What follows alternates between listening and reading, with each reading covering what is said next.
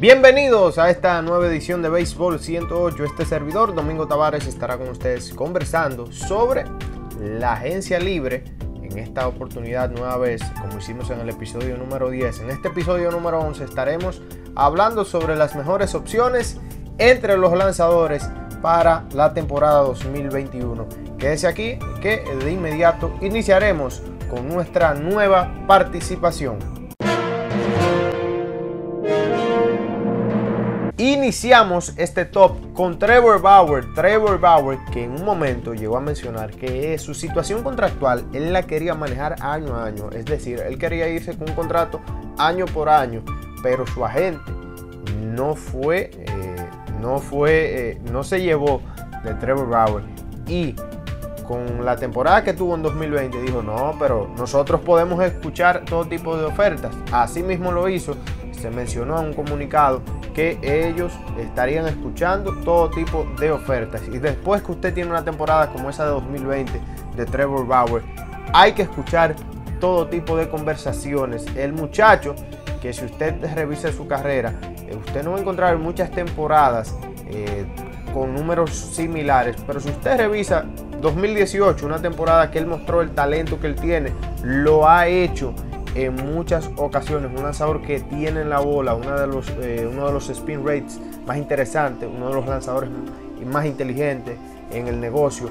En la actualidad eh, su capacidad de eh, mejoría es algo llamativo para un equipo. Incluso Mike Levinger es uno de los lanzadores que se ha beneficiado de lo inteligente de Trevor Bauer y este muchacho que ha tenido sí temporadas erráticas pero con eh, su capacidad de mejorar, como hemos mencionado, es una apuesta muy interesante, es un eh, lanzador que podría en esta agencia libre ganar más de 100 millones por un contrato de 5 o más temporadas, porque lanzador que apenas estaría, estaría jugando eh, con 30 años de edad. Y en el segundo puesto encontramos nada más y nada menos que a Liam Hendricks.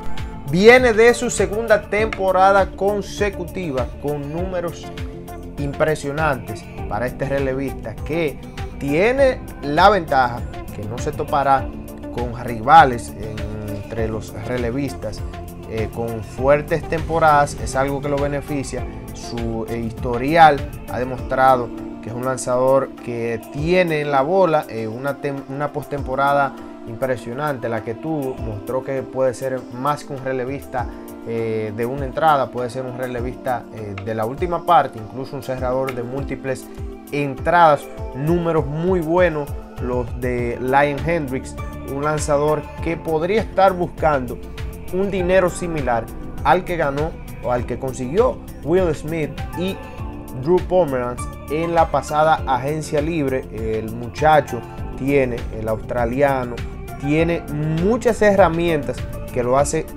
una apuesta interesante y como hemos conocido, los relevistas ya son la parte vital, son parte vital de los equipos contendores y que buscan pelear por puestos en la postemporada y ni hablar de la utilización de los mismos en la postemporada donde se vuelve vital la eh, utilización de relevistas de calidad. Algo que lo beneficia es que no está atado a una oferta calificada. Un equipo podría conseguirlo sin eh, otorgar un pick de, de compensación en el próximo draft de 2021. En el tercer puesto tenemos al Nippon Masahiro Tanaka, que se ha dicho, lo tenemos colocado en este top porque todavía no se ha confirmado si él se marchará a Japón, porque se reportó en algún momento que él estaría pensando retornar a Japón eh, para continuar su carrera en el béisbol, pero este lanzador ha mostrado ser consistente en las últimas temporadas. Sí hay que reconocer que eh, tiene una relación de cuadrangulares y elevados, eh, un poco eh, alta, un poco alta, pero una de las cuestiones con él es que es un lanzador que juega en un estadio que se, conectan muchos cuadrangulares y en toda eh, la división de la, la, división este de la liga americana en su caso también hay algo diferente que es un veterano que ha pasado de ser un lanzador que principalmente utiliza, que principalmente utiliza eh, su recta a mezclar mucho su repertorio. Esto lo convierte en un lanzador eh, de mucha localización. Esto es una cuestión que quizás en algunos juegos se puede salir de la mano y puede ser fuertemente golpeado, pero en su caso, si usted eh, revisa en las últimas temporadas, específicamente en las últimas tres temporadas, ha sido uno de los lanzadores más consistentes. Quizás no es calibre eh, top 2, no es 1 eh, ni 2 en una rotación, pero para el medio de un cuerpo de abridores sería una de las gangas más interesantes. Un lanzador de 32 años, relativamente joven, que ha pagado su contrato eh, contrario a lo que mucha gente puede creer con los Yankees de Nueva York, ellos estarían dispuestos a traerlo. Eh, Tanaka, quien se ha familiarizado muy bien con la organización de los Yankees, pero lanzador muy interesante para el medio de una eh, rotación. vamos a ver cómo se estará manejando, qué sucederá con él en, los próximos días. Sí hay que reconocer con Tanaka, que esta temporada fue eh, una de las que menos porcentaje de, boletos tuvo. Eh, fue una de las temporadas que menos porcentaje de boletos tuvo. Y también, y también hay que destacar que su efectividad estuvo por debajo de 4, eh, al contrario de la temporada de 2019, donde sus problemas de cuadrangulares fueron aún menor que en la pasada, en la pasada temporada de 2020, pero tuvo un éxito eh, aún mejor. En el cuarto puesto tenemos a Charlie Morton. Charlie Morton que podría estar siendo colocado incluso eh, segundo o tercero por encima de los lanzadores que hemos mencionado, pero en su caso viene de una temporada donde no estuvo eh, cerca a lo que mostró anteriormente con el conjunto de los Rays y también con el equipo de los Astros de Houston. En su caso, Charlie Morton ya es un lanzador que eh, supera, ya es un lanzador que supera los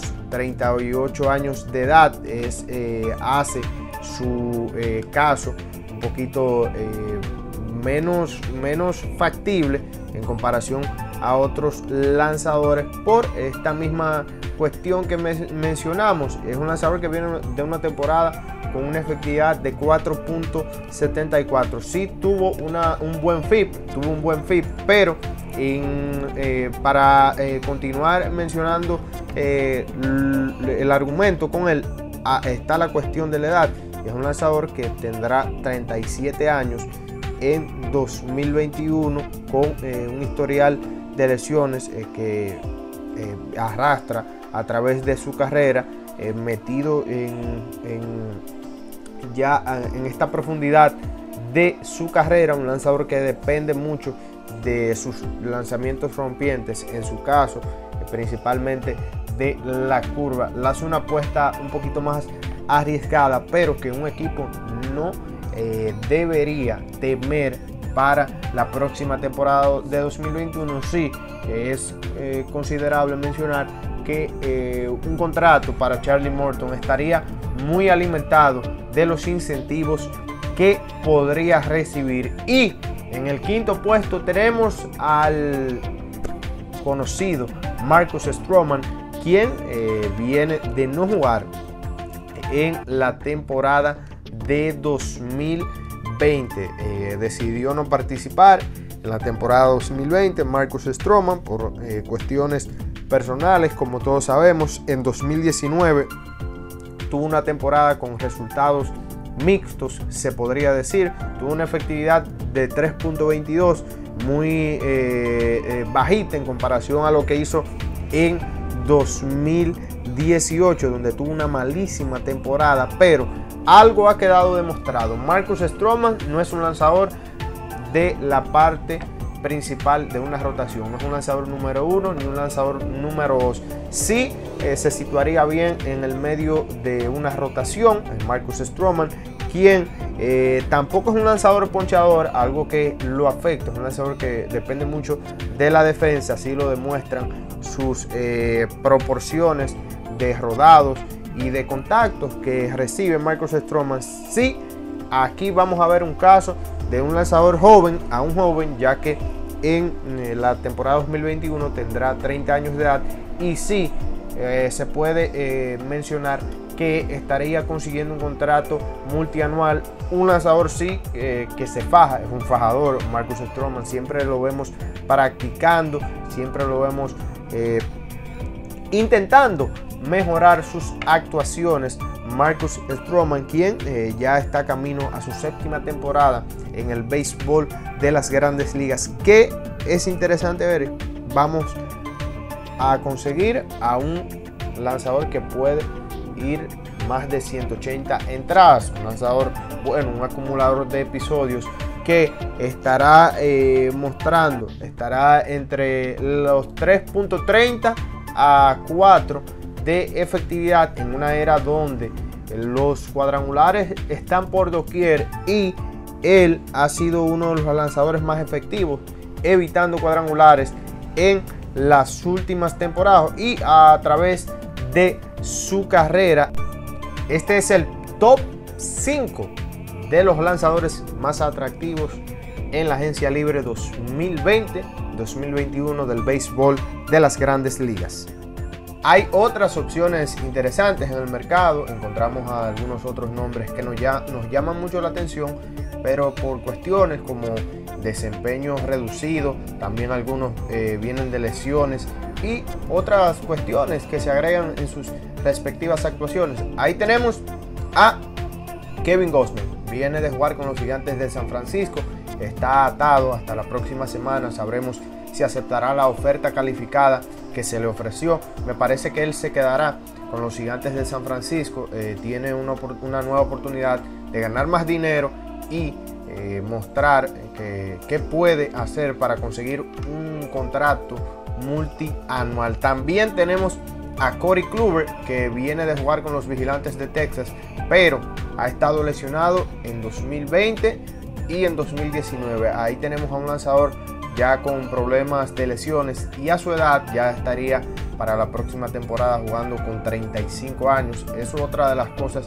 que juegan en su contra en busca de un contrato eh, más allá de una temporada, que estaría entonces este lanzador eh, conocido por eh, la afición del béisbol consiguiendo más fácil un contrato de una temporada. Y tenemos a James Paxton, lanzador con mucho talento, el zurdo James Paxton, que viene de jugar con los Yankees de Nueva York. El talento no ha podido mostrarlo en el terreno, lo que tiene capacidad de hacer por las limitaciones eh, que ha tenido con relación a su cuerpo. Un lanzador con mucho talento, como hemos mencionado, pero ha, sufrido eh, una inmensidad de lesiones las últimas temporadas, las arrastra desde que estuvo con los marineros de Seattle, pero es una interesante apuesta para cualquier equipo y todo dependerá lo que él pueda hacer. Si puede conseguir un contrato barato por más de una temporada con eh, una cantidad de incentivos